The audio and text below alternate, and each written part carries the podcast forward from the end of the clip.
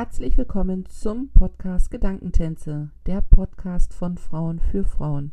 Hier geht es um Geschichten, die erzählt werden wollen und gehört werden sollten. Ich wünsche dir viel Freude beim Zuhören.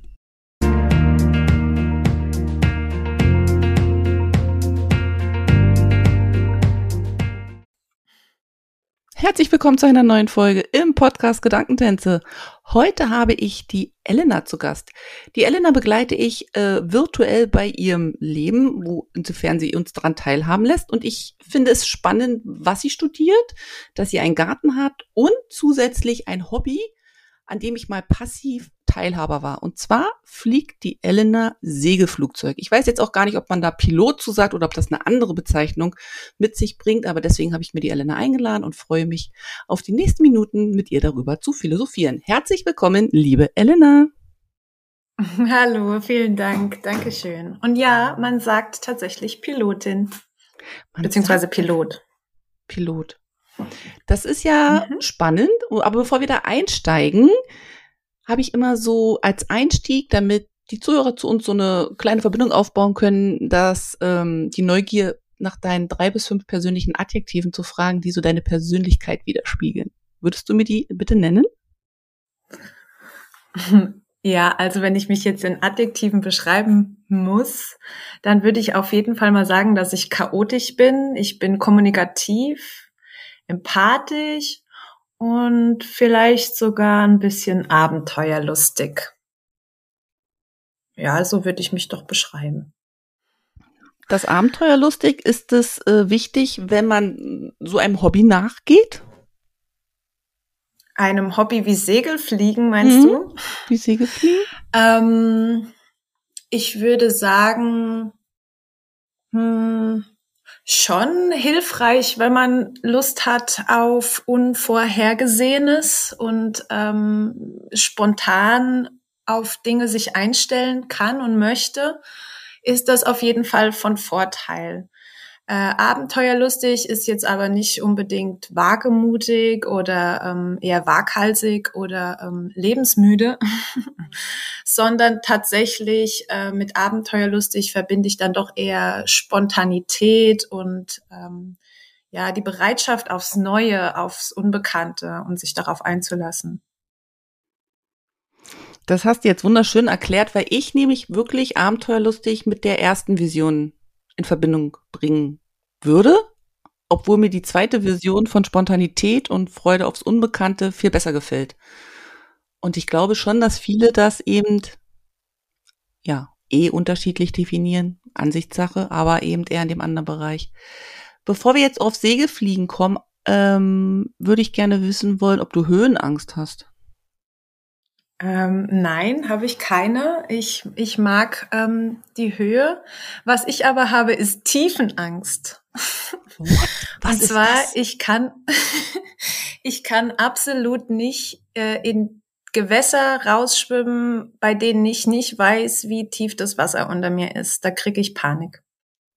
Echt? Das mag ich das gar heißt, nicht. Mhm. Für dich wäre ja, also wenn ich jetzt ein Gegenhobby als, als, als äh, Pendel sehen würde, wäre ja so wie Tiefseetauchen. Das wäre zum Beispiel gar nichts für dich.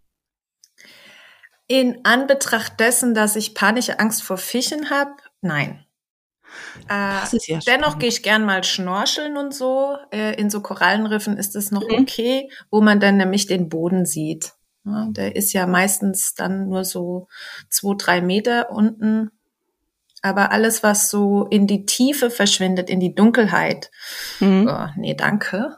Da verzichte ich dann gerne drauf. Das brauche ich nicht. Aber ich finde das spannend, weil wenn du fliegst, ist ja die Weite über dir. Und das ist, also das, das ist ja so dieses, du hast ja dieses weite Feld. Also ist es nicht dasselbe? Ja, ich weiß, was du meinst. Ähm, ich empfinde es nicht als dasselbe, weil man eben äh, in der Luft diese Weite hat und eben auch diese Sichtweite.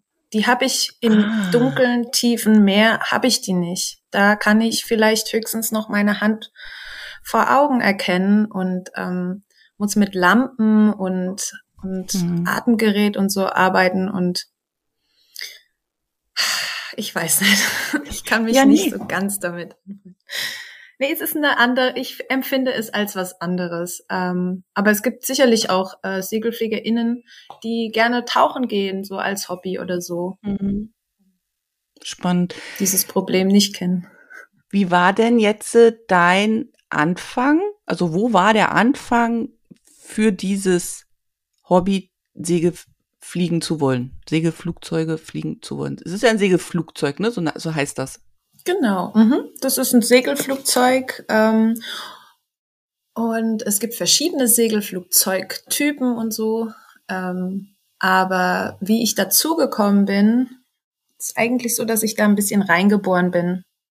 Und zwar komme ich väterlicherseits eher aus so einer, ich sag mal in Anführungszeichen, Fliegerfamilie.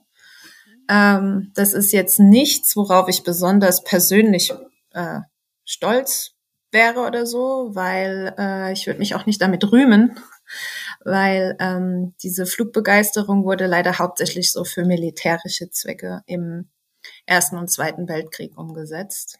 Mhm. Und erst mein Papa hat dann quasi so diesen Bann gebrochen und seinen Militärdienst verweigert, aber seine Begeisterung fürs Fliegen dann eben anders ausgelegt.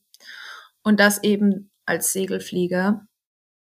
Und ähm, ihm verdanke ich eigentlich, dass ich ähm, so als sogenanntes Flugplatzkind aufgewachsen bin, weil äh, er hat mich oft an den Wochenenden mit auf den Flugplatz genommen, damit meine Mama ein bisschen entspannen kann von dem täglichen Wahnsinn, den man so als Mutter erlebt. Ähm, das kann ich heute sehr gut nachempfinden.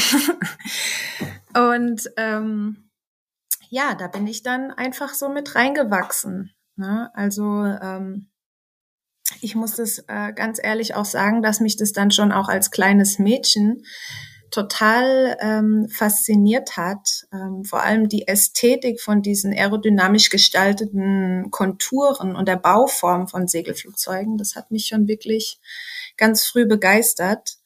Und ähm, eben wie diese wunderschönen Segelflugzeuge so lautlos und ich sag immer nahezu majestätisch durch die Luft gleiten. Das fand ich schon als Kind wirklich ganz toll. Und dann stand es schon eigentlich, hm? Wie so diese Papier Wie so Papierfliege. Mhm. Ja, nur noch majestätischer.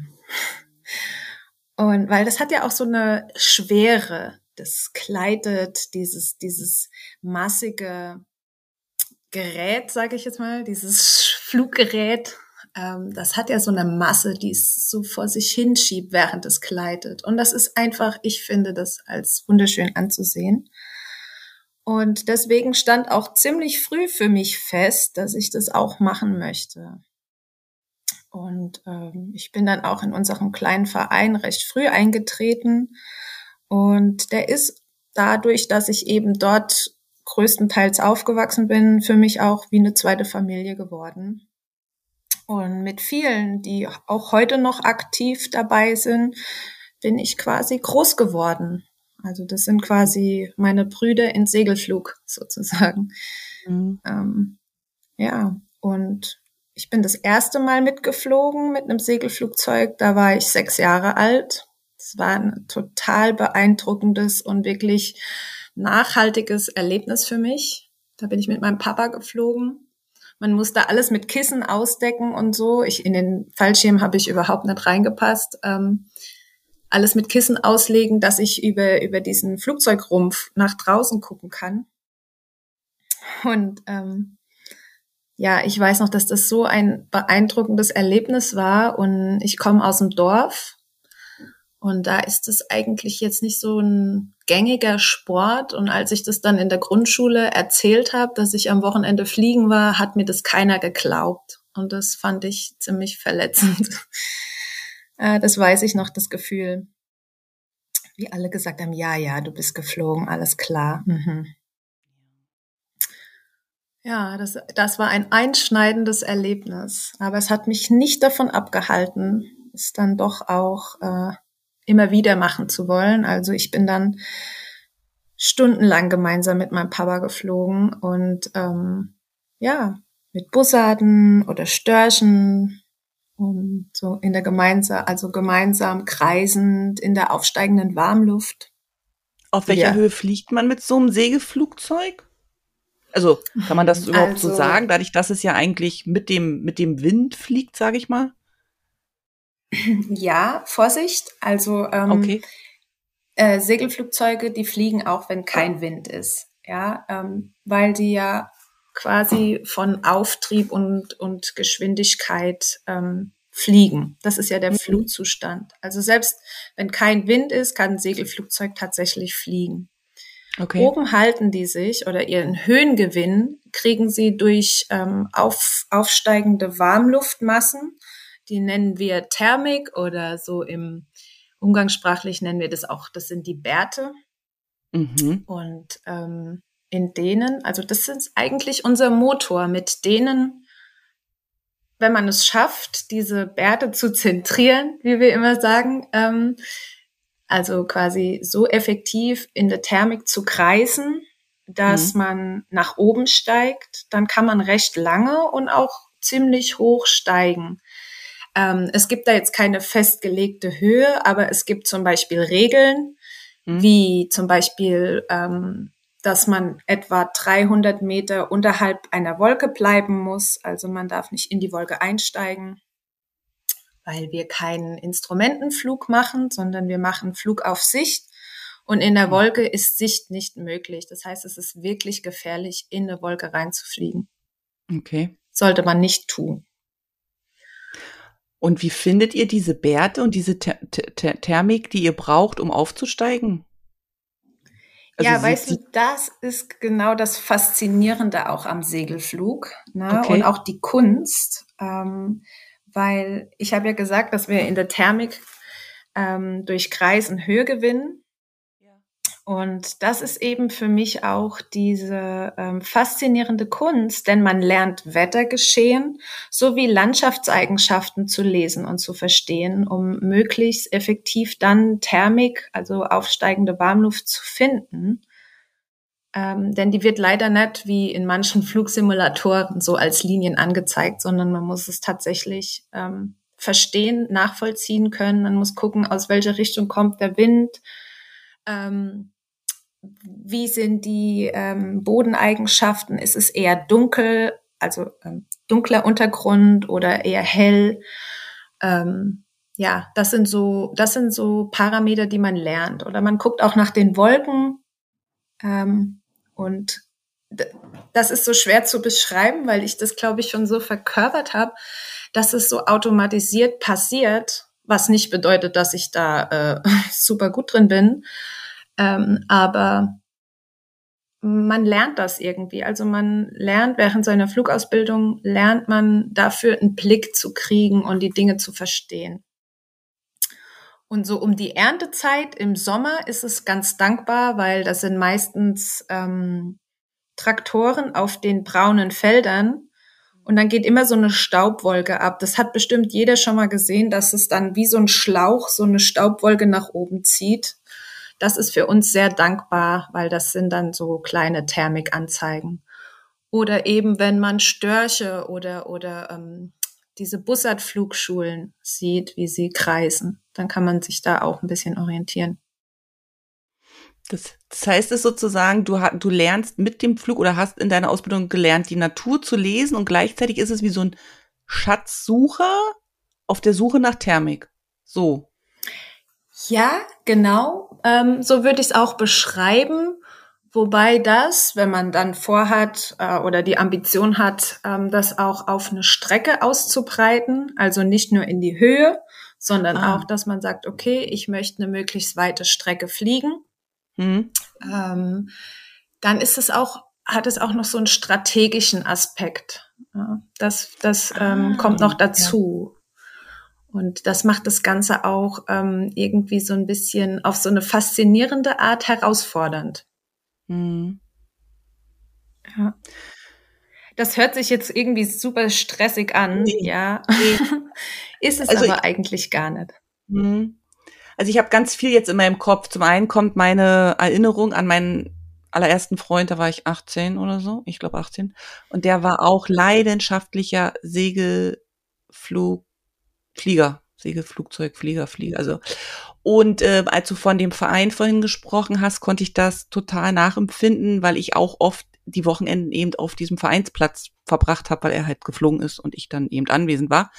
Und das ist alleine das fand ich damals schon so besonders einfach so. Das ist wirklich wie so eine Familie, dieses Aufbauen und Abbauen und Herrichten und und ähm, da war ich jetzt eben so voll drinne, so irgendwie so voll 20 Jahre zurück, so, weil das fand ich super schön. Und ich hätte damals auch fliegen, also mitfliegen können, aber ich hatte echt Schiss gehabt, ne? Ich habe da, ich weiß auch nicht warum, ob man vielleicht mit 18, 19 schon so verkopft ist für so einen ersten Flug. Ich habe dann einfach nur gesehen, kein Motor, kann nicht gut gehen, eng, und da musste noch ein Flug äh, den Fallschirm an.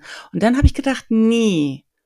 Und jetzt, Jahre später, ärgere ich mich, diese Chance nicht genutzt habe. Aber damals kam es für mich nicht in Frage, weil ich komischerweise so einen Motor mit Sicherheit verbinde, was ja aber gar nicht dem entspricht. Weißt du, wie ich meine? Also ich werde jetzt nicht sagen, dass ja. Motoren Flugzeuge ständig abstürzen, aber also dass man so ein, so ein Bild braucht, um für sich eine Sicherheit zu wahrzunehmen, um das zu machen, wobei das eine nicht sicherer ist wie das andere. Weißt du, wie ich meine?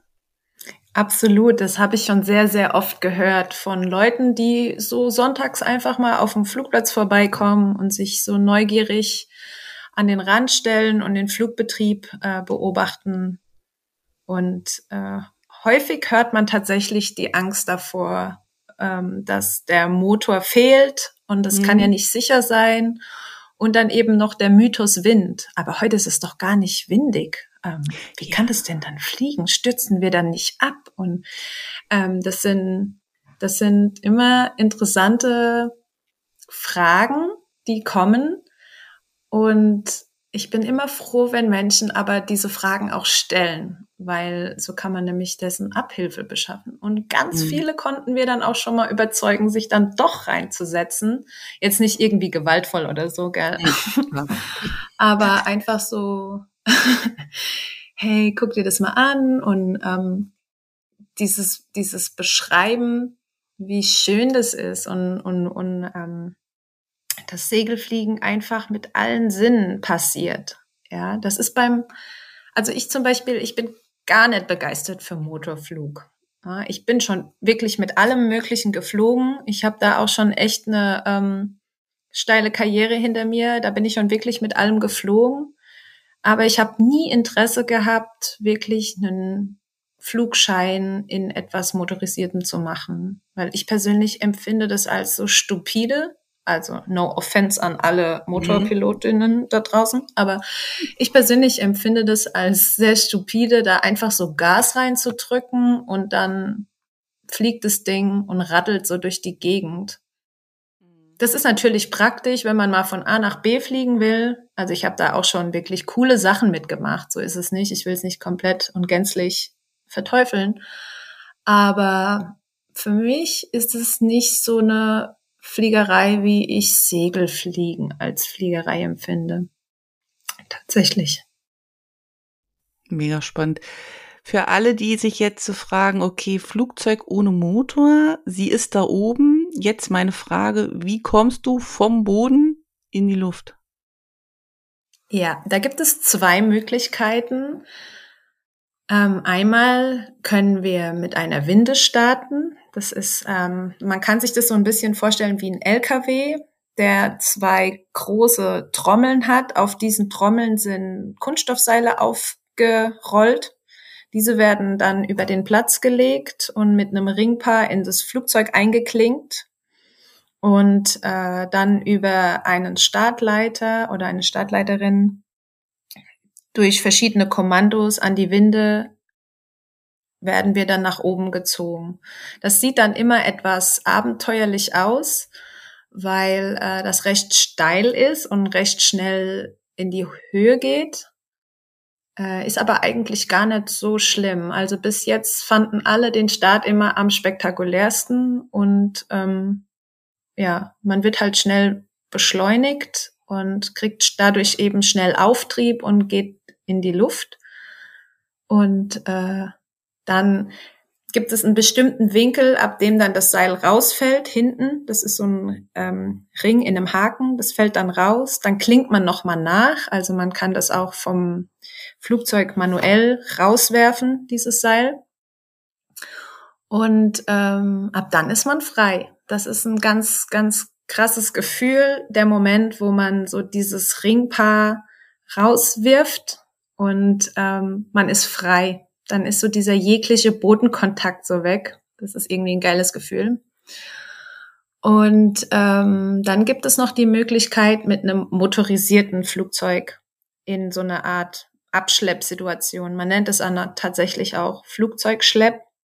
Das heißt, vorne ist ein motorisiertes Flugzeug und auch über ein Seil ähm, zieht das dann das Segelflugzeug in die Luft. Das ist dann weniger steil und man kann auch tatsächlich sich in Thermik schleppen lassen und man kann auch in höheren Höhen ausklinken. Also ich könnte mich zum Beispiel auf 1000 Meter schleppen lassen. Das schafft natürlich eine Seilwinde nicht. Mhm. Und ähm, ja, das sind, da gibt's Vor- und Nachteile immer wieder mal. Aber beides ist möglich. Aber wo fällt das Seil hin, wenn du dich von motorisiertem Flugzeug hochschleppen lässt? Das bleibt ja, dann das am Flugzeug dran, oder? Genau, also es gibt es gibt ähm, Seilvorrichtungen an den motorisierten Flugzeugen, die rollen das Seil dann, sobald der Zug auf dem Seil weg ist, rollen die das Seil wieder ein. Somit können die ganz normal landen. Mhm. Und dann ähm, gibt es auch äh, vor allem bei älteren Flugzeugen ist es so, dass das Schleppseil dann einfach hinten dran bleibt. Das sieht dann so ein bisschen aus wie so ein Banner nur eben ein dünnes Seil, das so hinterher schlackert. Ähm, und bevor die landen, in der Regel, sollten sie eigentlich einmal über die Landebahn fliegen, das Seil ablassen und dann landen. Mm, das wird okay. nicht immer so konsequent so praktiziert, aber ähm, das ist so eigentlich die Idee, dass man da äh, Unfälle verhindert, indem sich das Seil vielleicht um einen Baum wickelt oder so. Genau oder eben auch jemand auf dem Kopf fällt. Also auch bei so einer Seilwinde, ja. wenn ich mir das jetzt so vorstelle, zack, zack, zack, zack, das Flugzeug ist oben. Da, da darf ja dann, also gibt es dann so ein Sperrgebiet auch? Oder, weil das fällt mhm. ja dann mhm. runter von der Höhe. Weißt du, wie ich meine? So dieses, also ist das denn so eine bestimmte Area auch, wo ihr sagt, okay, da muss es reinfallen? Keine Ahnung. Oder um einfach auch zu vermeiden, dass das, weiß ich nicht, irgendjemand, der da gerade seine keine Ahnung, der da lang joggt, dass das Ding auf den Kopf fällt. Ja, auf jeden Fall. Also ein Flugplatz ist eigentlich in der Regel auch ein Gelände, das nicht einfach so unbefugt betreten werden sollte. Das mal so im Voraus. Ähm, allen mhm. voran, wenn Flugbetrieb ist. Ähm, das kann schon dann auch wirklich gefährlich werden, wenn man sich da nicht auskennt. Ähm, des Weiteren an diesen Seilen am, an der Winde sind meistens so kleine Fallschirme dran. Oh, lustig. Das heißt, ähm, das fällt nicht einfach so runter, sondern das, ja, das sinkt mehr, während der Windenfahrer das Seil wieder auf diese Trommeln einrollt. Das heißt, es kann schon so ein bisschen die Richtung halten, wenn es jetzt nicht super stürmig ist. Ja, also wenn es da super Seitenwind ist, dann wird es auch mal auf die Seite gedrückt aber dessen kann eigentlich schon der Segelflugpilot Abhilfe schaffen, indem er eben ähm, vorhält. Das heißt quasi, ähm, dass er nicht mit dem Seil abdriftet, sondern dass er quasi gegen den Wind vorhält und das Seil somit in der Achse hält von der Winde, dass wenn die das einzieht, dass das dann auch in diese Achse eingezogen wird und nicht irgendwie unkontrolliert auf die Seite fällt. Ja. Also da gibt's schon ähm, auch um die Winde herum sollte eigentlich immer auch ein Sperrzaun aufgebaut sein. Äh, und man sollte sich nicht vor der Winde aufhalten, während sie läuft. Hm, das sind so Flugplatzregeln, die lernt man aber auch recht schnell dann. Aber wenn du das jetzt so erzählst, gehe ich davon aus, dass man für so einen Siegelflug viele Menschen braucht. Also ist es ja, obwohl man oben vielleicht alleine fliegt oder vielleicht mit einem Begleiter, ist es doch an sich dann aber ein Teamsport, weil alleine kommst du, kommst du ja nicht hoch.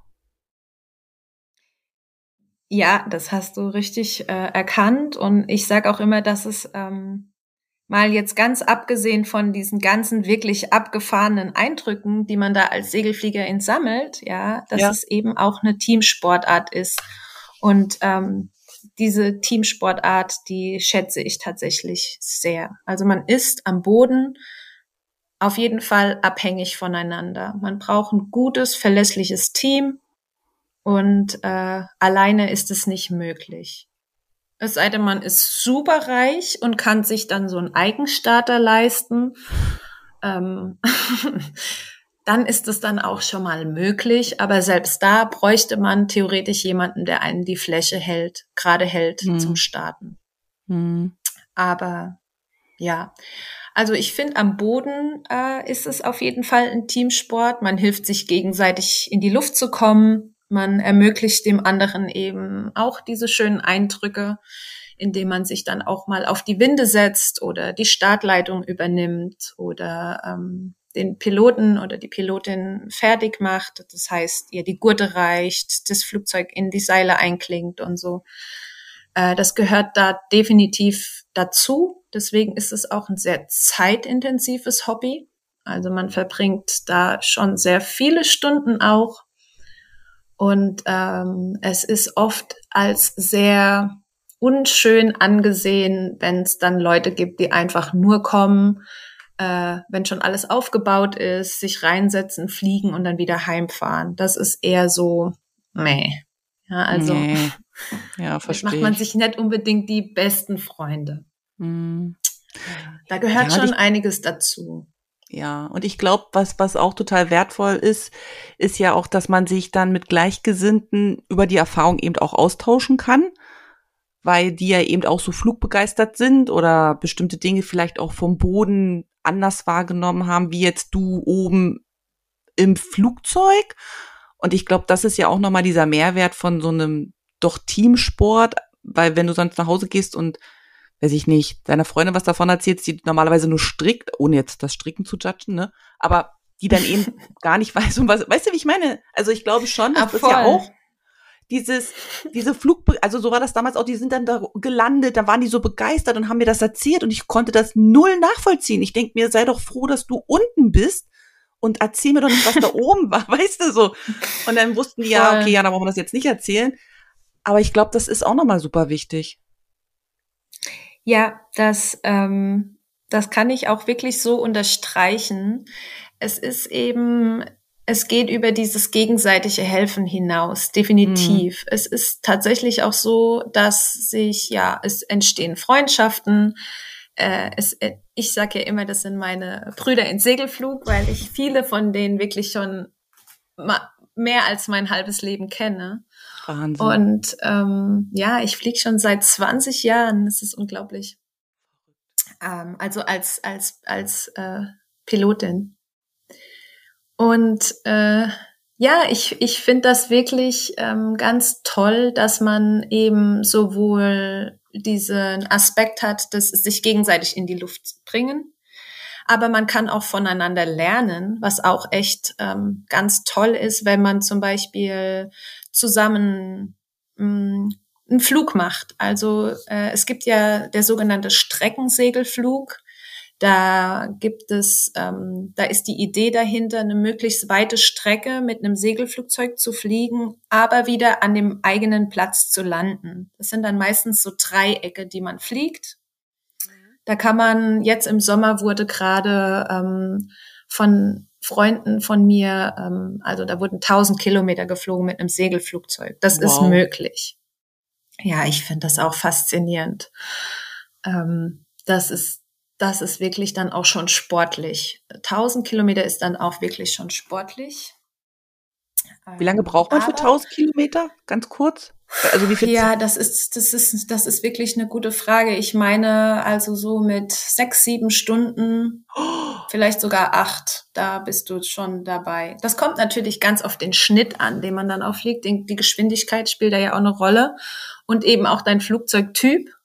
Ja, hm. es gibt ja mhm. Flugzeuge, die haben eine bessere Gleitzahl als andere. Also das heißt, das, man sagt immer, die schneiden wie Butter durch die Luft während andere dann schon ein bisschen steiler Richtung Boden stürzen beim Gradausflug, weil die ähm, also das soll jetzt niemandem Angst machen, sondern so diese generelle ähm, Flugneigung des, des, ähm, des Flugzeuges ist ja, es ist ja ein Gleiten. Das heißt, mhm. ähm, es ist immer eine stets abwärts geneigte Flugbahn, die das Flugzeug mhm. hat in der Luft. Ne? Logisch. Hm. Ja, und beim Vorausfliegen ist es natürlich dann wichtig, dass man so die richtige Geschwindigkeit hat, so dass man das geringste Sinken hat mit dieser Geschwindigkeit. Das kann man alles errechnen, das lernt man auch ähm, in der Ausbildung tatsächlich. Ähm, das ist total der Kick, ja. Also so eine Strecke zu fliegen, die man sich vorgenommen hat oder so, ist ein totaler Kick. Das macht richtig Spaß. Also das kann auch richtig süchtig machen. Ähm, und das macht natürlich Spaß, weil man das auch im Team macht. Das kann natürlich sein, dass man entweder zusammen in einem Segelflugzeug sitzt als Team, doppelsitzig, oder eben in zwei einzelnen Flugzeugen, so einsitzig durch die Gegend fliegt und dann immer über Funk quasi spricht und man sich gegenseitig hinterherfliegt und da kann man auch wirklich eine Menge lernen. Und das ist echt toll, dass wir haben da paar richtige Koryphäen bei uns im ähm, Verein. Alles Männer. Ich bin die einzige Frau seit 20 Jahren. Äh, aber da gibt's welche, die haben's echt drauf. Und äh, von denen habe ich tatsächlich auch wirklich sehr viel gelernt, weil die mich oft auch ja einfach mitgenommen haben und da auch irgendwie total ähm, vorurteilsfrei jetzt, weil ich halt eine Frau bin oder so, das war jetzt nie so das Thema, sondern da ging es einfach echt drum, ey, die hat Bock, die nehmen wir mit, die kann was, ja. Natürlich habe ich nie diese grandiosen Strecken geschafft jetzt, ähm, wie äh, die besagten Koryphäen, die wir da im Verein haben. Aber das war auch gar nicht so mein Anspruch eher. Mir geht's da dann auch tatsächlich eher um, ja, um den Spaß. Gell? Also ich habe da jetzt noch drei, also ich habe da jetzt ganz viele Gedanken zu. Ich hau jetzt mal raus. Die erste Frage ist, seid ihr per Funk immer mit der Basis verbunden für den Fall, dass ihr nicht in eurem vorgesehenen Flugplatz landen könnt? Also ich gehe davon aus, dass ihr ja so fliegt, dass ihr immer wieder da landet, wo ihr gestartet seid, einfach weil da die Fläche ist. Aber was ist jetzt, wenn, keine Ahnung, plötzlich luftleerer Raum und ihr landet woanders? Also habt ihr da, habt ihr da, also man kann, also weißt du, was ich mich frage? Man kann ja ich. gleiten und dann plötzlich ich habe keine Ahnung, ist luftleerer Raum und du musst vielleicht irgendwo hingleiten. Ich glaube, das ist vielleicht auch nochmal, weil dieses richtige, um es jetzt mal ganz brachial zu sagen, abstürzen, ist es ja nicht, weil ihr gleitet ja dann einfach irgendwie wohin. Also habt ihr da immer eine, Verbindung, wäre jetzt eine Frage.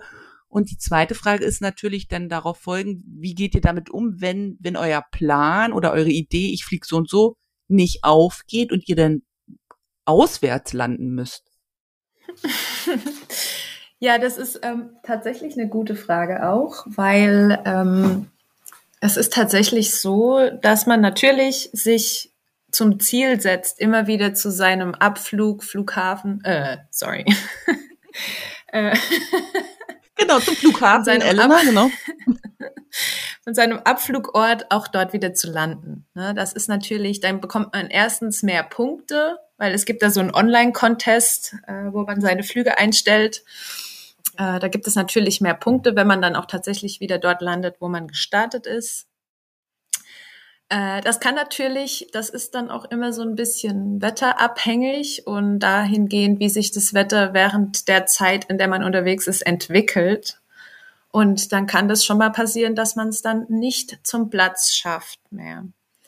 Dann kann es sein, dass man vielleicht in einem nahegelegenen Flugplatz landet, wo man sich eben gerade aufhält. Das ist manchmal ein bisschen schwer, manchmal findet man diese Plätze auch nicht so gut. Und dann gibt's eben die Möglichkeit, in einem Acker zu landen, in einem freien Feld oder einer Wiese. Ähm, da gibt's so paar Kriterien, auf die man dann vielleicht achten sollte und sich auch rechtzeitig dafür entscheiden, dass man da landen wird. Ähm, und ähm, ja, dann, wenn man sich dann entschieden hat, okay, ich schaff's nicht mehr nach Hause und ich schaff's auch nicht auf irgendeinen Flugplatz, der hier in der Nähe sein sollte und ich ihn aber einfach nicht finde. Nicht, dass mir das schon passiert wäre. Natürlich nicht. ja, dann landet man halt auf einer Wiese, Acker, was eben sich dazu eignet von der Fläche her. Und äh, dann hat man im besten Fall ein Telefon dabei und ruft dann einfach jemanden vom Flugplatz an und sagt, hör mal zu, ich sitze jetzt da und da, ich müsste abgeholt werden. Und ähm, bevor es WhatsApp gab und so, wo man sich Standort und so schicken konnte, hat man dann tatsächlich seine Koordinaten durchgegeben. ähm, oder man ist dann halt ins nächste Dorf gelaufen und hat geguckt, wo man ist überhaupt. Also nicht, dass mir das passiert wäre. Natürlich nicht. Ich weiß natürlich immer, wo ich war. ähm, äh, wie gesagt, eins der beschreibenden Adjektive ist chaotisch.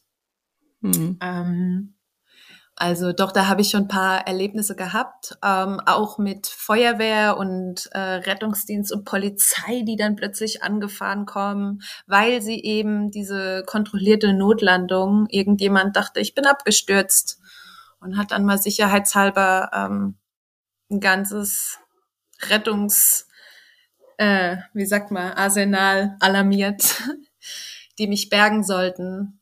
Ähm, und dann ist das immer so ein bisschen so eine bescheuerte Sache, wenn dann ja. da so ein junges Mädchen da auf dem Acker sitzt, na, hinten dran so ein Flugzeug und dann kommen die und sie, alles in Ordnung? Ja. Sind Sie das Flugzeug geflogen? Ja. Ah, sind Sie abgestürzt? Nee. Ah, war kein Wind mehr. Doch, es war noch Wind, aber es gab halt einfach, und dann wird's kompliziert, ja, weil dann muss man immer ausholen. Und ähm, also da habe ich schon echt paar super witzige ähm, Stories erlebt, äh, auf dem Feld zu landen. Äh, bis jetzt, toi toi toi, habe ich noch nie irgendwas kaputt gemacht. Das kann nämlich auch mal passieren, dass wenn man zum Beispiel ins hohe Korn landet oder so, dass es da dann ein paar Schäden gibt, mhm.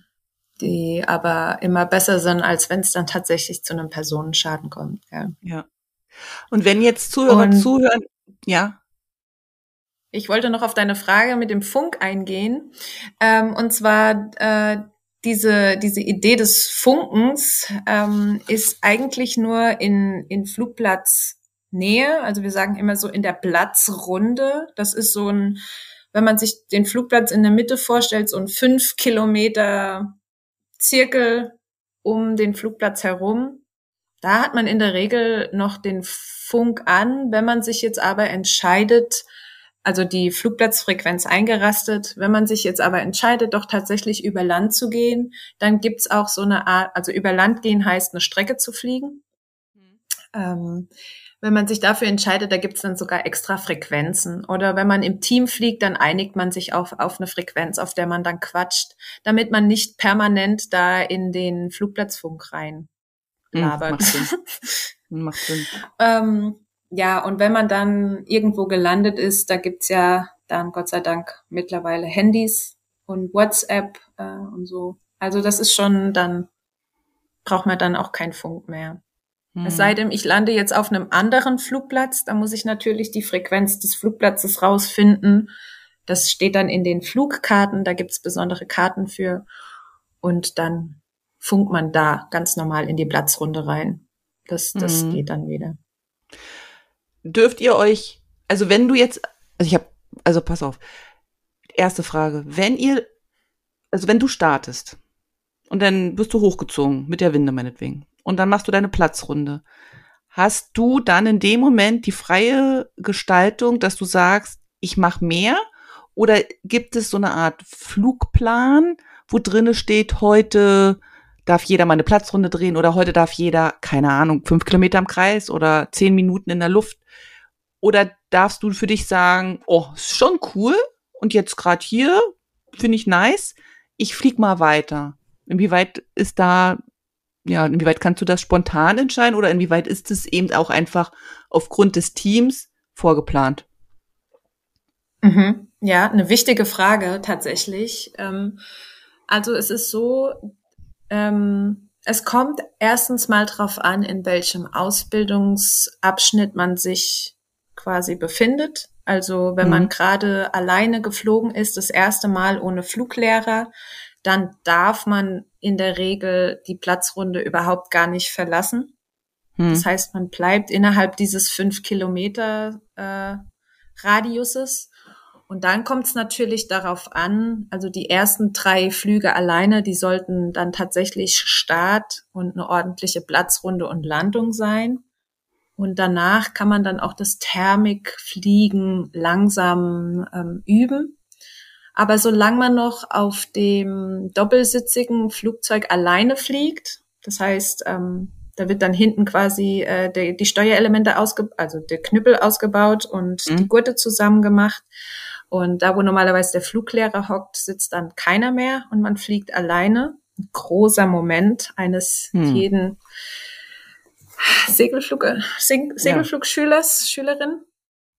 Ähm, dann ähm, fliegt man erstmal noch eine Weile doppelsitzig alleine. Und da ist es dann natürlich so, dass man sagt, okay, höchstens mal so 15 Minuten bis eine halbe Stunde, je nachdem, wie viel nämlich auch dann noch unten warten. Ähm, da muss man sich dann so ein bisschen arrangieren. Ist man allerdings Scheininhaber und hat sein eigenes Flugzeug im besten Fall, dann ist es sowieso egal. Dann muss man sich auch mit niemandem absprechen. Dann brauchst du einfach nur ein verlässliches Team, das dich in die Luft bringt äh, und im, im ähm, doofsten Fall auch irgendwo abholt. Ähm, oder aber man nimmt eins der einsitzigen Flugzeuge und man macht meistens schon am Abend, dass man sich mit dem Wetter beschäftigt, dass man guckt, welches Wetter haben wir denn morgen und ähm, dass man dann sagt, okay, für morgen hätte ich gern Flugzeug XY. Ich versuche mal 200 Kilometer zu fliegen, sagen wir. Und dann in der Regel ist es dann tatsächlich so, dass man das dann auch machen kann. Das ist dann problemlos. Aber wenn man das vorher einfach essen. so ein bisschen kommuniziert. Aber wenn du so lange Strecken Ja, essen und trinken. Essen einpacken, definitiv. oder? Ja. Absolut, ja, essen und trinken.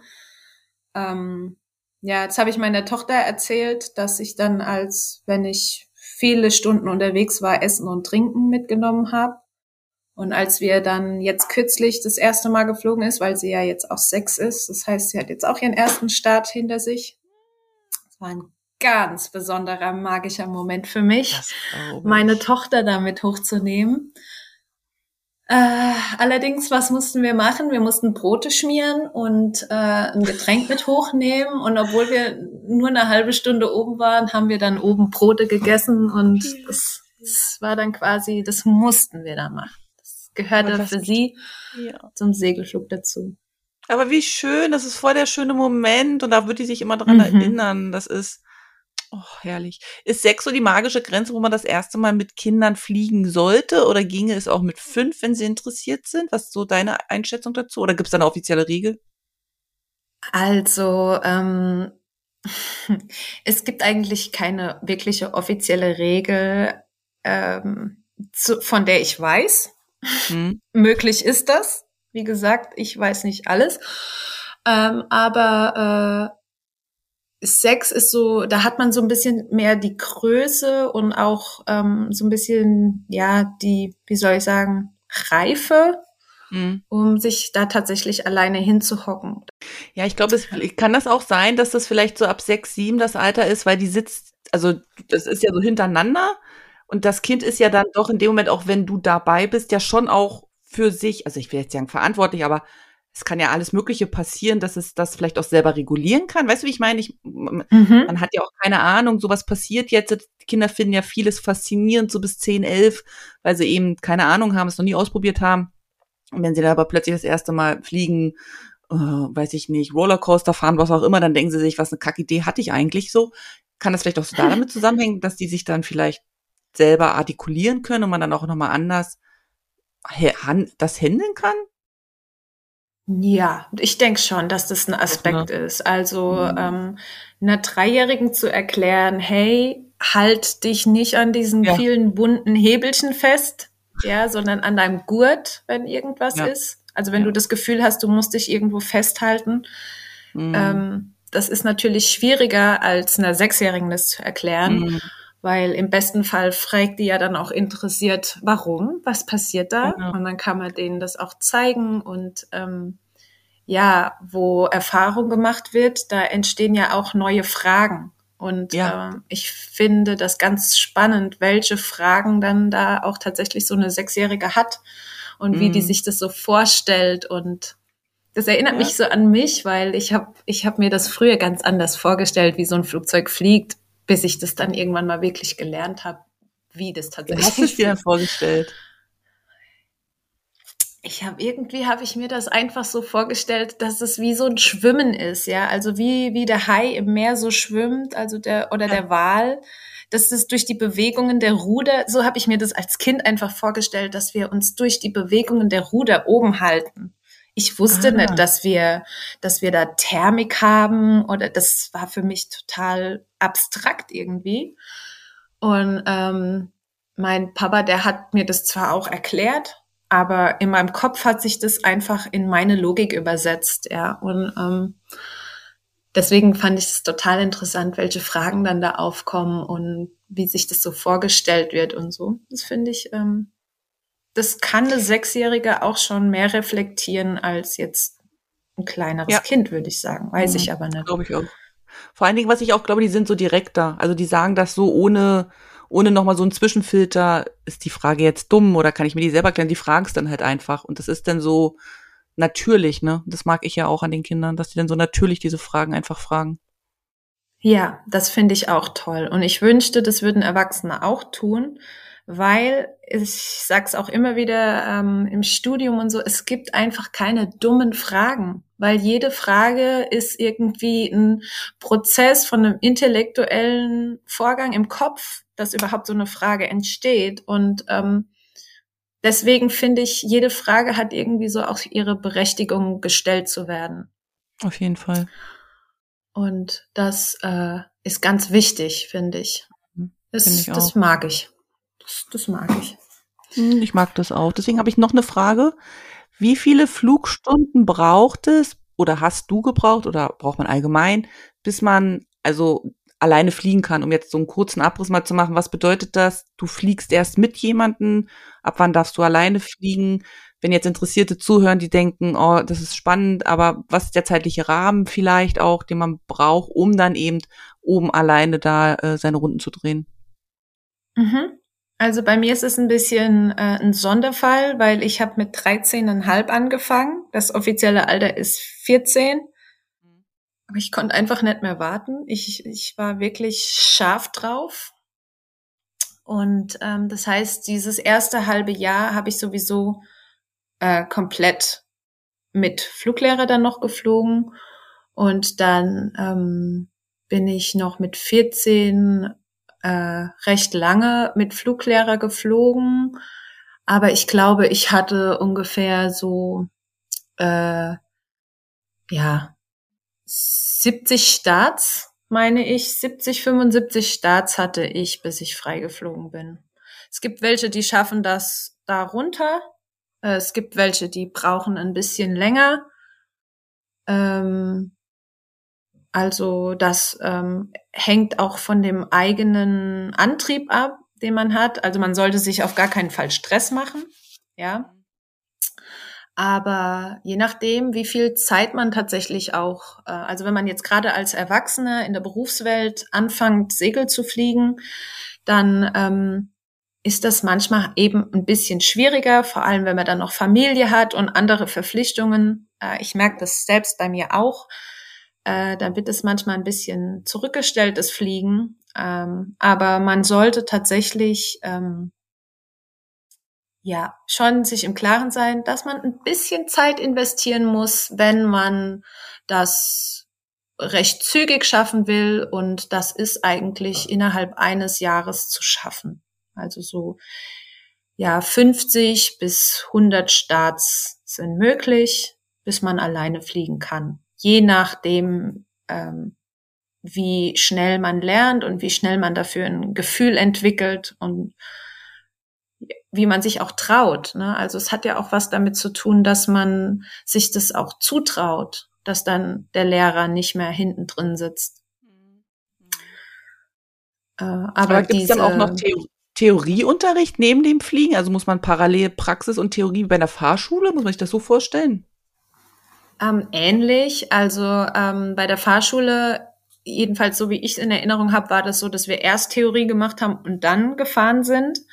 Mhm. Das ist im Segelflug jetzt nicht so. Da ist es tatsächlich so, über den Sommer wird das Praktische mehr sich angeeignet und dann in den Wintermonaten, wo mhm. man eh nicht viel fliegen kann, da wird neben ja, Reparaturarbeiten an den Flugzeugen eben auch theoretisches Wissen vermittelt. Und da gibt's einen ganzen Batzen, ja, also da gibt's mhm. viele, viele Fächer, Metrologie, äh, Navigation, Verhalten in besonderen Fällen, Luftrecht und was weiß ich. Und ähm, ich hatte da echt lange totalen Respekt vor. Ich habe mich da auch länger drum gedrückt, weil ich eben so ein bisschen so äh, eine Perfektionistin bin und ich hatte so ein bisschen Versagensängste, dass ich das nicht schaffe.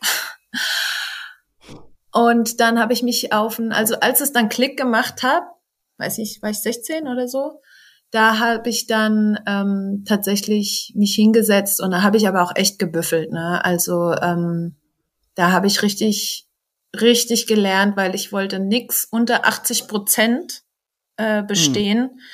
weil äh, ich so ein halt als als Frau oder Mädel damals so den Eindruck hatte, oh, wenn ich das jetzt nur mit 40 äh, oder 50 Prozent bestehe, dann muss ich mir da dumme Sprüche anhören und so. Und das wollte ich auf gar keinen Fall. Also habe ich mich hingehockt und ich habe, ich habe, glaube ich, alles mit 90 Prozent bestanden. Wow. Ähm. aber das heißt nicht, dass ich die Dinge heute noch alle so weiß. Ne? ja, aber trotzdem. Also, es gibt gibt sogar letztens, gerade letztens haben wir auf dem Flugplatz haben wir was besprochen und dann habe ich, dann hat's, dann hat's Klick gemacht, ne? Nach 20 Jahren so, ah, ach so. Jetzt verstehe ich das. Also ähm, es gibt immer noch vieles zu lernen und ähm, das ist das Schöne daran, dass man jedes Mal, also und da möchte ich auch sagen, ähm, dass man nicht nur beim Fliegen was lernt, ne, also in der Luft, sondern dass man auch am Boden ziemlich viele Dinge lernt, ja, die ich vielleicht eventuell sonst nie gelernt hätte, ja. Wie zum Beispiel, ich kenne mich mit Motoren aus, ich kann LKW fahren, ich habe jetzt kürzlich verputzen gelernt, ich kann wow. Stromkabel verlegen, äh, Seile spleisen, ja, ich habe auf dem Flugplatz fahren gelernt, Autofahren gelernt, da war ich elf. Ähm, deswegen finde ich ja, so Segelfliegen stärkt und verstärkt auch, äh, verschärft auch die Sinne. Ja, es entspannt, es ist irgendwie beeindruckend, beeindruckend und äh, man wächst ständig, sowohl in der Luft als aber auch am Boden über sich hinaus. Und das finde ich ähm, ein ganz ganz toller Aspekt an dem Sport, den ich so in anderen Sportarten, mh, hm, ich habe jetzt nie so viele gemacht, ne? Äh, aber ich habe mal eine Zeit lang Judo gemacht und da habe ich es zum Beispiel nie so empfunden, ja. Oh. Ja, und was auch spannend ist, äh, und deswegen wird es meines Erachtens auch nie langweilig ist, dass man eben stets mit neuen Situationen konfrontiert wird, für die man eine Lösung finden muss oder auf die man irgendwie reagieren muss. Und ja, wie gesagt, das ist wirklich auf eine extrem faszinierende Art und Weise herausfordernd. Und ich liebe diese Herausforderung. Ach, wenn du das so erzählst, das klingt total schön. Also gerade so dieses, also ich glaube auch gerade dieses zeitnahe lösungsorientierte, also ihr braucht ja dann wahrscheinlich zeitnah eine Lösung, wenn ihr da oben irgendwie was seht, ne? Das glaube ich mhm. kann man gut adaptieren für für andere Bereiche in seinem Leben, diese Lösungsorientiertheit zeitnah zu haben. Oh ja, also es geht tatsächlich darum, um ähm, Entscheidungen zu treffen, auch mit den Entscheidungen, die man getroffen hat, zu leben. Ja, Wahnsinn, und ja. Ähm, dann ähm, man, man entwickelt irgendwie eine ganz besondere Selbstständigkeit. Ähm, die finde ich auch, also das, ich glaube, hätte ich das nicht gehabt, das Segelfliegen, dann wäre ich in vielen Punkten viel unsicherer, als ich eigentlich bin. Ähm, also nicht, dass ich jetzt super selbstbewusst bin und so, aber ähm, es hat unglaublich viel dazu beigetragen, dass ich ähm, so weiß, was ich will, dass ich Entscheidungen treffen kann, die verantworten kann, ja, Verantwortung in generellen zu übernehmen und eben auch ähm, selbstständig und selbstbewusst zu handeln. Aber es zeigt dir einfach auch nochmal super schön, weil ja, weil man ja manchmal so hört, eine Verallgemeinerung jetzt, äh, so, äh, ich habe keine Zeit für Hobby, wie soll ich das machen, bla bla, dass ja so ein Hobby oder ja, Hobby, Leidenschaft, was über Zeitvertreib rausgeht, ja so persönlichkeitsfördernd und persönlichkeitsunterstützend sein kann und ja, so wie du es beschreibst, ja auch eine Kraftquelle sein kann, weil man eben weiß, wie da die Handläufe sind, weil man weiß, was da gemacht werden muss, damit dann am Ende ein jeder oben so sein kann. Und das ist ja in der heutigen Zeit, wo ja so viel um uns rum passiert, ohne da jetzt näher drauf einzugehen, finde ich, ist es ja so ein, so ein, so ein Kraftquellort, den man dadurch für sich selber ja auch kreiert hat. Und das ist ja wieder das, wo nachher dann doch alle wieder streben nach dieser Zugehörigkeit, Zusammensein, Kraft schöpfen. Und du hast das in dem Verein so, also ich finde das total schön, wenn du das so erzählst. Ja, ähm, ein Ort des Kraftschöpfens, das finde ich eigentlich auch eine schöne Metapher dafür. Allem voran, weil ich jetzt die letzten Jahre, dadurch, dass ich eingebunden war ins, ins Studium, äh, ich auch nicht so nah an meinem Flugplatz mehr wohne wie früher und ähm, ich aber auch nicht wirklich äh, auf einen anderen Flugplatz unbedingt möchte. Also es ist tatsächlich auch ähm, ja so eine regionale Liebe tatsächlich, ja, ohne jetzt irgendwie patriotisch anklingen zu wollen oder so, aber ähm, es ist was Besonderes. Äh, diese Landschaft, die hat sich so in mir eingeprägt. Ich, ich komme total gern dahin. Ich muss auch gar nicht immer fliegen. Ich bin auch manchmal einfach wirklich nur gern auf diesem Flugplatz, selbst wenn keiner da ist. Ich finde, es ist ein wunderschöner Ort. Ich habe dort wunderbare Erinnerungen. Ähm, gute, wie, wie schlechte, witzige, wie traurige. Ähm, ja, es ist irgendwie mein Zuhause, wenn man es so will, ähm, zu dem ich sehr gern zurückkehre. Und ähm, dadurch, dass mir jetzt die letzten Jahre mehr so zeitlich, aber auch äh, finanzielle Ressourcen gefehlt haben, um das öfters praktizieren zu können, merke ich jetzt, wo ich dieses Jahr wirklich wieder mehr geflogen bin, was mir auch gefehlt hat. Ja, also das ist tatsächlich unbeschreiblich, wie das meine Batterien auflädt. Ähm, sowohl meine sozialen als auch meine, ähm, wie soll ich sagen, persönlichen. Ja, weil du, wie du richtig gesagt hast, das ist persönlichkeitsfördernd. Und äh, ich, ich finde, ähm, das ist un unglaublich ähm, bereichernd, wenn man ähm, die Möglichkeit dazu hat. Allerdings muss man da auch sagen, so bin ich mal wieder, dass es natürlich auch ähm, ein ziemlich privilegiertes Ding ist, ne? ähm, häufig auch als elitär wahrgenommen, wobei ich das nicht ganz so unterstreichen möchte, weil ich komme jetzt auch nicht aus dem Akademikerhaushalt, ähm, wo mit Geld um sich geschmissen wurde und trotzdem konnten wir uns das, ähm, wie soll man sagen, ermöglichen. Ja, genau. Ja, und ähm, auch jetzt, ich bin jetzt nicht die ähm, Großverdienerin äh, als Studierende und ähm, es, es ist trotzdem möglich. Das hängt aber auch davon ab, dass es eben diese Region ist. Es kann natürlich mhm. sein, wie hier jetzt in Süddeutschland, da ist es dann auch tatsächlich eher was Elitäres, würde ich sagen. Wenn dann allein schon die Mitgliedsbeiträge 1000 Euro kosten und man ist noch gar nicht geflogen. Das tut dann immer ein bisschen weh im Geldbeutel. Ne? Ähm, allerdings gibt's dann auch richtig geile, leistungsfähige Flugzeuge. Die haben wir jetzt in unserem kleinen Verein. Haben wir jetzt nicht so einen geilen Flugpark, würde ich jetzt mal sagen. Aber irgendwie geht's gar nicht so darum. Jedenfalls genau. mir nicht.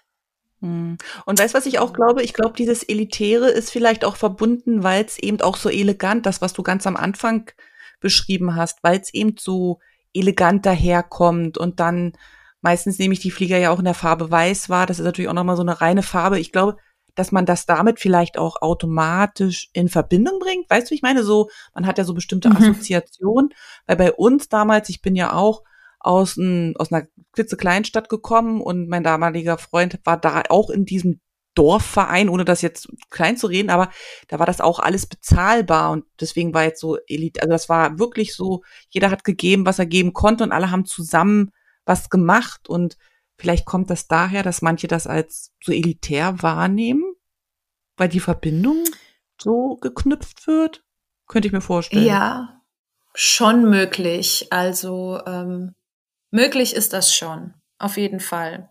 Ich meine, die, diese Segelflugzeuge, die sind jetzt auch nicht äh, unbedingt sehr günstig in der Anschaffung. Ne? Also ja, ähm, das, das ist schon, also ein finanzieller Aspekt hat es schon und ähm, ich bin auch dafür, dass man ähm, viel mehr in Schulen geht, um da auch mehr Diversität im Segelflugsport zu schaffen. Also sowohl, dass wir Mädels reinkriegen, also mehr Frauen, ähm, aber auch äh, vor allem äh, so eine so ein Abbild von der Gesellschaft so generell, ja, das das fände ich, das wäre jetzt noch eine Bereicherung für einen Segelflugsport, ähm, dass man das eben so ein bisschen entelitarisiert sozusagen und da so ein bisschen so den diese Distanz äh, nimmt, die man vielleicht dazu aufbaut. Hm, das wäre so das eine. Und dann natürlich, äh, was ich vielleicht noch so kurz ergänzen würde, ist, dass ähm, Segelfliegen per se, das wirkt ja vielleicht äh, zunächst äh, ziemlich mechanisch erstmal. Ne? Aber eigentlich braucht es wirklich sehr viel Gefühl, ne, um das Flugzeug ruhig und auch effizient so steuern zu können. Ja, um zum Beispiel die Nase vom Flugzeug sauber am Horizont entlang zu führen oder ähm, eben auch dieses Verständnis für Thermik oder, oder generelles Wettergeschehen und ähm, die Landschaftsbegebenheiten und so. Ähm, das ist, ich finde, das sind Kompetenzen, die haben nichts mit dem Geldbeutel zu tun. Ja, stimmt. Weiß. Und äh, deswegen, ich würde gerne Menschen ermutigen, dass ähm, vielleicht gar nicht erstmal direkt als Hobby, sondern vielleicht wirklich erstmal auf einen Flugplatz fahren, sich das mal anzugucken. Ähm, man muss sich auch ein bisschen an äh, den Umgangston auf einem Flugplatz gewöhnen. Der ist nämlich nicht immer super höflich. ähm, das sind, wie gesagt, häufig ähm, Männer und da wird oft ja so gekeilt und gekappelt und äh, laut miteinander geredet und ja, wir haben da auch paar im Verein, äh, die meinen, ähm, häufiger mal etwas unfreundlicher mit mir reden zu müssen, weil sie irgendwie voraussetzen, ich hätte keine Ahnung von irgendwas. Ah, es geht mir manchmal ein bisschen auf die Nerven. Ähm, da sage ich auch immer, sag mal, jetzt vergreib dich mal bitte nicht so im Ton. Ja, du kannst auch ganz normal mit mir reden. Weil du das vorhin auch nochmal so gesagt hast. Was glaubst du, warum sind so wenig Frauen in dem Bereich unterwegs? Weil es so männlich dominant gewachsen ist oder weil Frauen vielleicht am Ende weniger Zeit haben, gerade wenn sie berufstätig sind, vielleicht noch Mutter und dadurch auch nochmal eine andere Rolle in ihrem Leben mehr haben. Was glaubst du, was ist der Grund, warum Frauen sich da nicht na, nicht öffnen will ich gar nicht sagen. Ich glaube schon, dass es da ist, aber vielleicht sich nicht trauen. Mhm, mhm. Also so Frauen im Segelflug. Ja, das ist auf jeden Fall ein Thema, würde ich sagen. Ähm, also dem Segelflugzeug ist es egal, von welchem Geschlecht es gesteuert wird, sage ich jetzt einfach mal so raus. Das ist schön gesagt. Ähm, und äh, dennoch sind Frauen wirklich leider unterrepräsentiert. Es ist eine eher männerdominierte Luftsportwelt. Das stimmt. Und das, obwohl es wirklich großartige Frauen gibt, die fliegen. Ja, zum Beispiel ähm, Gisela Weinreich ist eine jener Frauen, die jetzt derzeit weltweit erfolgreich und B und anerkannt sind. Ne? Dann gibt's auch noch äh, historisch bekannte Frauen wie Ellie Beinhorn, Beate Use, Melita Schenk, Gräfin von Stauffenberg und ähm, vor allem für den Segel, Segelflug prägend ist auch Hannah Reitsch, ja, die, einige, die hat einige Rekorde eingeflogen eben unter anderem war sie die erste Frau, die die Alpen überquert hat mit einem Segelflugzeug. Ja, das sind schon wow. Leistungen. Und diese Frauen, das ähm, sind auch die Pionierinnen des deutschen Luftsports sozusagen. Und leider war dann ähm, Mitte der 30er Jahre ähm, diese fliegerische, soll ich sagen, Unbeschwerlichkeit ähm, vorbei. Mhm weil diese selbstbewussten Fliegerinnen ja nicht in das Frauenbild der Nazis gepasst haben. Ne? Und dann bekamen sie also entweder Flugverbot oder aber sie mussten ihr fliegerisches Können dann in den Dienst der Luftwaffe stellen. Und äh, da waren sie dann zumeist Testpilotinnen für bestimmte Flugmanöver, wie zum Beispiel Sturzflüge und so oder ähm, Überführungsflüge und inwiefern diese Frauen dann mit der Ideologie tatsächlich auch sympathisieren, das kann ich jetzt so wirklich gar nicht sagen. Aber dennoch bin ich recht vorsichtig, sie dann als Helden, Heldinnen zu feiern. Ja, obwohl sie eigentlich Großartiges geleistet haben, vor Nazi-Deutschland zumindest, mhm. und ähm, sehr entschlossen und beherzt waren. Äh, und dann gibt's irgendwie so eine kleine Lücke von der ich irgendwie auch nicht so viel weiß. Und dann interessanterweise durften Frauen erst 1988 zum Beispiel ähm, zur Lufthansa und erst seit 2008 dürfen Frauen auch zur Luftwaffe der Bundeswehr. Also es ist schon ähm, ziemlich interessant. Ich, ich weiß nicht, was in der Zeit vermittelt wurde. Ähm Aber ich erinnere, ich meine mich zu erinnern, ähm, mal irgendwo auf YouTube oder Instagram oder wo auch immer äh, so einen Clip gesehen zu haben, wo es um Frauen und Autofahren ging. Da wird ja auch ein ganz tolles Bild äh, der Frau vermittelt, dass sie die Spiegel nutzt, um sich zu schminken. Also man mhm. bedient sich quasi an allen Stereotypen. Und so glaube ich schon, dass es sein kann, dass sich ein Großteil der Frauen vielleicht ähm, aufgrund dessen das wirklich nicht zutrauen. Aber das, das formuliere ich nur mal jetzt so ganz vorsichtig, weil ähm, ich es tatsächlich nicht weiß. Ähm, dass man jetzt als Frau auf Flugplätzen eher so die Rolle von so einer Art Exotin in Anführungszeichen ähm, einnimmt, das tue ich jetzt einfach mal plump formulieren. Äh, und dazu stelle ich jetzt einfach mal die steile These auf, dass äh, mhm. dieser niedrigere Frauenanteil im Luftsport nichts mit den äh, in Anführungszeichen in Anführungszeichen biologisch weiblichen Natur zu tun hat, sondern oftmals hat es eben schon ökonomische und zeitliche Aspekte, die du auch voran genannt hast, ähm, aber es hat auch ein bisschen was mit äh, der Vereinsstruktur und Vorurteilen zu tun gegen die Frauen beziehungsweise ähm, die jungen Mädchen. Wie gesagt, man kann mit 14 anfangen, in so einem männerdominierten Segelflugsport anzukämpfen haben. Ja, und dann, äh, wenn ich nochmal auf die Vereinsstruktur zurückgehen darf, da ist natürlich auch, äh, damit meine ich natürlich auch die Repräsentation. Ne? Also wo bereits Frauen sind, kommen weitere Frauen auch meistens gerne mhm. dazu. Klar. Äh, und andererseits ist aber auch die soziale Umgebung, in der sich ähm, jede oder jeder willkommen fühlen möchte. Und ähm, da spielt eben häufig auch der Ton äh, eine große Rolle und das ist doch manchmal sehr abschreckend, ähm, wie da teilweise miteinander kommuniziert und äh, umgegangen wird. was nicht unbedingt bösartig oder, oder ähm, schlecht ist. Um Gottes Willen, ich möchte keiner meiner ähm, Pilotenbrüder ähm, in irgendeiner Form vorwerfen, dass sie böse Absichten haben. Aber oftmals ist es doch tatsächlich auch einfach die Unreflektiertheit darüber, wie man eben mit anderen spricht oder was man zu anderen sagt. Ja. Hm. Das ist so dieses, rupp, dieses ruppige männliche Miteinander, wo man immer denkt, dass das schon okay ist und dadurch dann auch wahrscheinlich gar nicht so wahrgenommen wird, als vielleicht hätte ich das nochmal anders formulieren können, wenn jetzt zum Beispiel Frauen dabei sind, die ja doch nochmal eine andere Auffassungsgabe und Wahrnehmung haben und das natürlich dann auch anders ähm, spiegeln können. Ne? Viele haben, also viele, die mit mir jetzt schon lange in dem Verein sind, die haben mittlerweile Frauen und auch wundervolle Töchter die auch oft mit auf dem Flugplatz sind, die allerdings noch nicht fliegen. Sie sind zwar in dem Alter, wo sie anfangen könnten, aber ich glaube, sie sind noch ein bisschen zögerlich.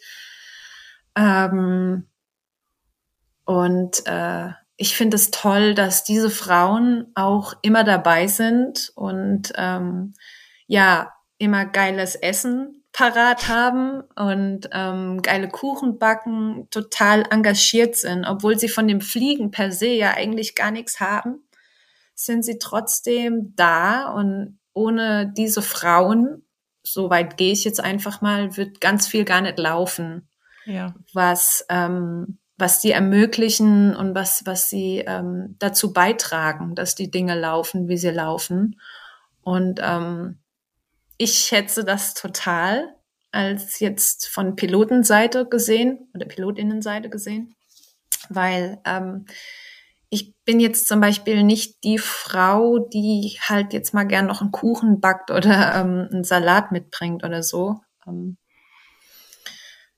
so bin ich irgendwie nicht. Ähm, und deswegen schätze ich das umso mehr, dass wir solche tollen, engagierten Frauen haben, die nicht fliegen und trotzdem so viel Zeit und Energie investieren, ähm, um diesen Verein und das Gemeinschaftliche und so mit am Laufen zu halten. Das finde ich ist ein mhm. ganz, ganz wichtiger Aspekt. Ja, und es ist so, so ein, so ein schöner Aspekt, gerade das Wort Gemeinschaft und Miteinander und dieses ein Rädchen sorgt dafür, dass das andere Rädchen geht, ne? Und ähm, ja, kann das schon jetzt so ein bisschen nachempfinden, dass du sagst, dass das so deine zweite, dein zweites Zuhause ist und dass das wie so eine, ne, nicht nur so, dass das eine Familie ist, ähm, Flugplatzfamilie, weil sich das ja dann auch so anfühlt. Total schön. Ja, es, es ist genau ähm, was sehr familiäres äh, wo ich auch wirklich gerne bereit bin, meine Tochter mit reinzubringen und ähm, ihr zumindestens, obwohl wir sehr weit vom Flugplatz weg wohnen mittlerweile, ähm, der ist im Herzen der Pfalz, wir wohnen aber in Süddeutschland. Hm äh, in Baden-Württemberg, da das sind schon zwei Stunden Fahrt, aber äh, ich versuche so oft wie möglich sie mitzunehmen und äh, selbst da hochzufahren an den Wochenenden mit Zelt oder oder Übernachtung bei der Oma, die dort in der Nähe wohnt, ähm, ja ihr auch diese Möglichkeit zumindestens offen zu halten, dass es das mhm. gibt, dass sie das kennt. Und wie gesagt, dort gibt's auch Kinder wiederum, ähm, die da auch mit reinwachsen. Und ähm, ich finde das irgendwie total schön, und das ist ein bisschen, es ist eigentlich mehr als die Fliegerei. Es ist, mhm. es hat auch wirklich einen großen sozialen Aspekt, äh, den ich irgendwie nicht missen möchte. Ja. Mhm. Und ähm, wenn wir gerade noch über Frauen und ähm, Segelflug geredet haben, dann möchte ich auch noch mal darauf hinweisen, dass gerade jetzt auch auf Social Media, ja, Instagram und so, ähm, das sehe ich. Ich weiß nicht, ob das was mit meinem Algorithmus zu tun hat oder nicht. Jedenfalls bin ich mittlerweile ein paar echt tollen jungen Mädels ähm, gefolgt, die ähm, die eben ihr ganzes Profil über den Segelflug auslegen. Und das finde ich irgendwie total toll, weil sie quasi somit als Segelfliegerinnen den Segelflugsport vermarkten. Auf eine ganz mhm. tolle Weise, finde ich. Ähm, auf eine ganz zugängliche Weise. Es ist einfach eine schöne, schöne Art und Weise, auch wenn man natürlich dies mit Vorsicht genießen darf, ähm, um auch mal sichtbar zu machen, dass sich ja dieses Image eben gewandelt hat, weg von diesen burschikosen Frauen, die eh alleine sind und statt Katze jetzt Flieger fliegen, hinzu, dass das eine mit dem anderen nichts zu tun hat, so. Und ähm, da gibt's ja so viel. Ich folge einer auf oder ich begleite eine auf äh, Instagram, die fährt Motorrad durch die ganze Welt als Weltreise, als Frau, so, mhm. wo man sich selber ja so denkt, krass, also nicht nur, dass die Motorrad fährt, sondern dass die das halt irgendwie als Vollzeitjob weltweit macht, so, ne? Um da einfach auch diese Klischees, die ja vorhanden sind, einfach so aufzubrechen und dadurch ja Mut, Neugier, Offenheit weckt bei, bei, bei anderen weiblichen Persönlichkeiten, das zumindestens mal als Option zu sehen und Flugvereine wie euren in der, in der Pfalz zu besuchen und eben solche offenen Tage zu nutzen, um da eben einfach mal ähm, reinzuschnuppern. Dafür finde ich es ja. echt gut. Absolut, finde ich auch. Also dahingehend finde ich ähm, gerade solche Plattformen auch wirklich hilfreich, weil ich sagte ja voran schon, dass ich finde, man kann auch in die Schulen gehen und da eigentlich viel mehr Werbung für machen, weil es eben ähm, irgendwie ein wichtiger Sport meines Erachtens ist, der eben auch ähm, ja sehr viel auf die Persönlichkeitsentwicklung Einfluss haben kann. Mhm. Und ähm, also das bedeutet nicht, dass ich jetzt ähm, nicht Quatsch gemacht hätte oder so als Teenie oder irgendwelchen Mist gebaut oder so und da total verantwortungsbewusst durchs Leben gestapft wäre oder noch nie irgendeinen Quatsch im Flugzeug gemacht hätte oder in irgendeine mich in irgendeine brenzligere Situation manövriert hätte oder so das wäre jetzt wirklich ähm, gemein, dies zu behaupten. Zumal ich da echt äh, schon auch echt heiße Dinge und auch schon geschwitzt habe und so, ne? Also ähm, da würde ich mich jetzt nicht als äh, unschuldig ähm, freisprechen. Und auch was wir als Truppe so auf dem Flugplatz manchmal so angestellt haben und ähm, die alten Leute im Verein ähm, bisschen zur Weißglut gebracht haben. Ähm, ich möchte es nicht in meinem Leben vermissen, aber ich würde jetzt auch nicht unbedingt sagen, das muss man nachmachen. Muss man. Ja, das ist ja das Schöne am Älterwerden. Man wird ja so ein bisschen weise, ne, und denkt so, zur damaligen Zeit war das okay, aber genau, wir lassen es mal lieber. Ja, echt so. Ähm, aber auch generell, ich bin wirklich, wirklich dankbar. Ich habe ganz, ich habe unglaublich viel erlebt durch die Segelfliegerei. Ich bin, ich bin sehr weit gereist im wahrsten Sinne des Wortes ähm, mit der Segelfliegerei. Äh, ich durfte ganz viele tolle Erfahrungen sammeln in den Alpen, in, in, in den Anden, in Südafrika. Also ähm, das waren immer ganz tolle Eindrücke, die sich auch, die manchmal so Flashback-artig auch tatsächlich äh, wiederkommen, weil das so abgefahren und surreal war, was ich da mhm. teilweise ähm, erlebt habe als so junges Mädchen auch. Ja, ich 17 bis was weiß ich 23 war so meine Hochkonjunktur, was Segelflug anging. Äh, da habe ich eine steile Karriere gemacht im in Anführungszeichen. Äh, ich habe damit ja kein Geld verdient, aber ähm, da war Für ich dich. wirklich ähm, am besten drauf, so sagen wir mal. Da habe ich die meisten Sachen erlebt. Ja, ich habe jetzt hier so ein bisschen verträumt gesessen, deswegen kann ich jetzt nur so Worte von mir geben, weil das so schön war, dir jetzt da einfach zu lauschen, mit was für einer Begeisterung du von dem Segelsport gesprochen hast. Und ich finde, das ist mehr wie eine Einladung an jeden Zuhörer und Zuhörerin, sich damit mal auf Neugier zu be zu begegnen, der Neugierde einfach mal Raum zu geben und einfach mal vor Ort, je nachdem, wo wer unseren Podcast hört, zu schauen, ob es da eine Möglichkeit gibt. Ansonsten bist du ja ähm, auf Social Media präsent und man kann dich da ja begleiten und ab und zu teilst du da ja eben auch deine Flugerlebnisse, äh, Ideen, whatever. Und man kann da ja immer so ein bisschen mitfliegen, passiv. Das war richtig schön jetzt, Elena. Ich danke dir. Ja, ich danke dir, Jana. Danke, dass du dir die Zeit genommen hast und vor allem auch ähm, deine interessanten Fragen gestellt hast und äh, dich mit mir ausgetauscht hast und mir auch nochmal so einen Spiegel gegeben hast. Ja, ähm, das mache ich durch deine Fragestellung und so. Voll ja. geil. Fragen kann ich gut stellen. Also, also äh, was absolut. ich, gut Fragen ich, ich, ja, es ist ja auch das Wichtigste, ähm, eine gute Frage zu ja. stellen, anstatt es, also die gute Frage ist eigentlich wichtiger als die Antwort. ja, das stimmt. Äh. Ich würde die Folge schließen, indem ich mich bei dir nochmal ganz herzlich bedanke für deine Zeit und deine Geschichte und auch an die Zuhörer und Zuhörerinnen, die bis hierher dabei waren. In den Shownotes verlinke ich dein Social Media Profil, wenn das recht ist. Und bei Interesse könnt ihr euch bei Elena melden oder auch bei mir und ich schreibe Elena, da völlig unkompliziert. Und dann würde ich sagen, haben wir's. Oder gibt's noch was zu sagen? Haben wir was vergessen? Oh, zu sagen gibt's immer was. Zum Thema, Aber, meine ich. Ähm,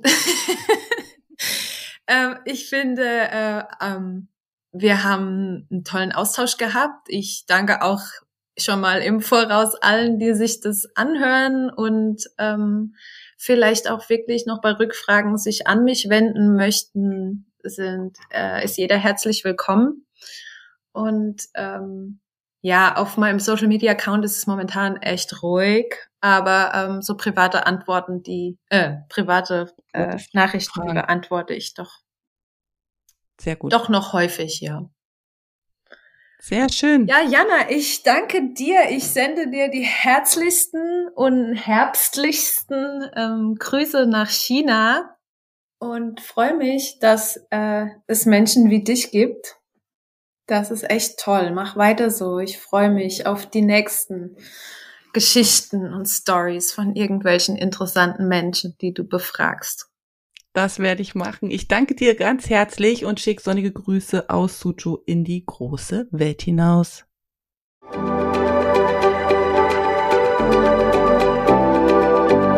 Vielen Dank, dass du heute mit dabei warst. Ich hoffe, du hattest eine gute Zeit hier und ich freue mich, wenn du den Podcast abonnierst, kommentierst und weiterempfiehlst.